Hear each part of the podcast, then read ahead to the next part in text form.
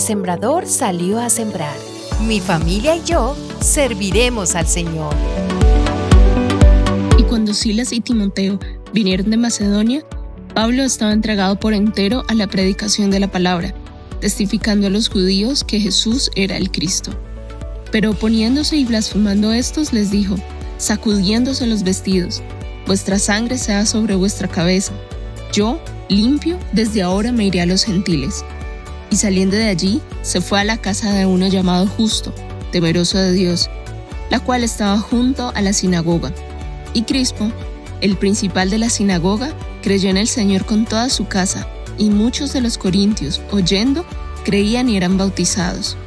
Entonces el Señor dijo a Pablo en visión de noche, No temas, sino habla y no calles, porque yo estoy contigo, y ninguno pondrá sobre ti la mano para hacerte mal, porque yo tengo mucho pueblo en esta ciudad.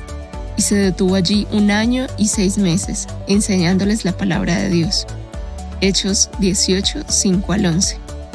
Maravilloso mi Señor, quien a través de estos versículos me desafía y espero que te desafíe a cumplir con la tarea que Dios nos ha encomendado, hablar de Cristo, porque Él hará lo que sea para que quienes tengan que llegar a Él lleguen. Todos aquellos que tenemos el privilegio de caminar con Dios no podemos callar. Tenemos que hablar a tiempo y fuera de tiempo, en el lugar indicado y en el lugar no indicado. Quizás a quienes dirijamos el mensaje de salvación no lo reciban, pero aquellos a quienes Dios les permite parar oreja serán impactados por la gracia de nuestro Salvador. Es el caso de Crispo, quien era un principal de la sinagoga, judío, y quien paró orejas sobre el tema que trataba Pablo, Cristo. Este tema debió ser supremamente impactante para Crispo. Le llevó a creer en el Señor. El impacto de Dios sobre su vida debió ser evidente para los de su casa. Quizá se reflejó en su rostro, quizá hubo cambios en su actitud. El mensaje fue compartido a los de su casa, quienes también creyeron en el Señor. Me pregunto, ¿Cuál es el impacto que tiene el mensaje de salvación en nuestra vida? ¿Cómo se refleja en nuestro rostro, en nuestra actitud? De tal manera que otros, y especialmente nuestra familia, quienes mejor nos conocen, puedan referenciarlo pues en el trabajo, en el colegio, la universidad, los amigos y o la comunidad cristiana, podemos camuflarnos como muy buenos, como muy creyentes, pues allí pasamos periodos de tiempo relativamente muy cortos. Pero en el salón familiar pernotamos la mayor parte del tiempo. Allí dormimos, pasamos tiempos de calidad, tiempos de desayuno, almuerzo, comida, descanso. Allí nos portamos como realmente somos. Allí no tenemos que fingir ser lo que no somos. Ellos nos conocen.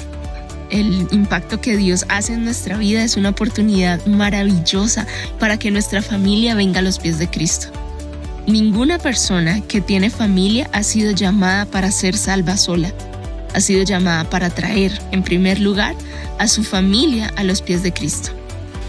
La familia ha estado en el corazón de Dios desde siempre el que sus miembros se cuiden, que no haya envidias, que no haya celos, que disfruten juntos de sus bendiciones, es lo que Dios quiere. Dios creó a Adán y a Eva para que conformaran una familia y juntos disfrutaran de las bendiciones de Dios. Y creó Dios al hombre a su imagen, a imagen de Dios lo creó.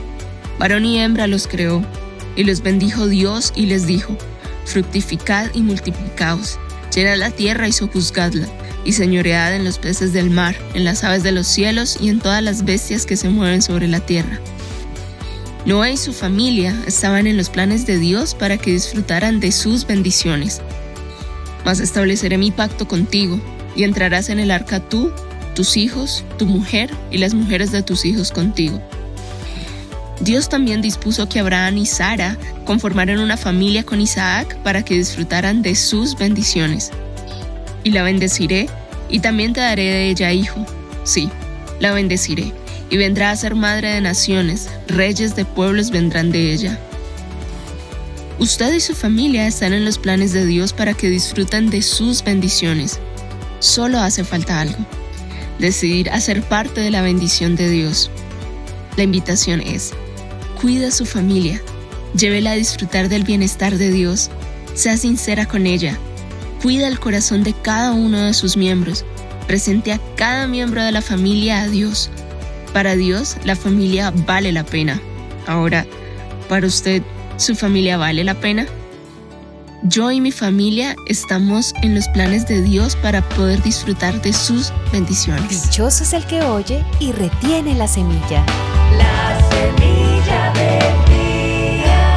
La semilla del día es una producción de Iglesia Presbiteriana Cumberland.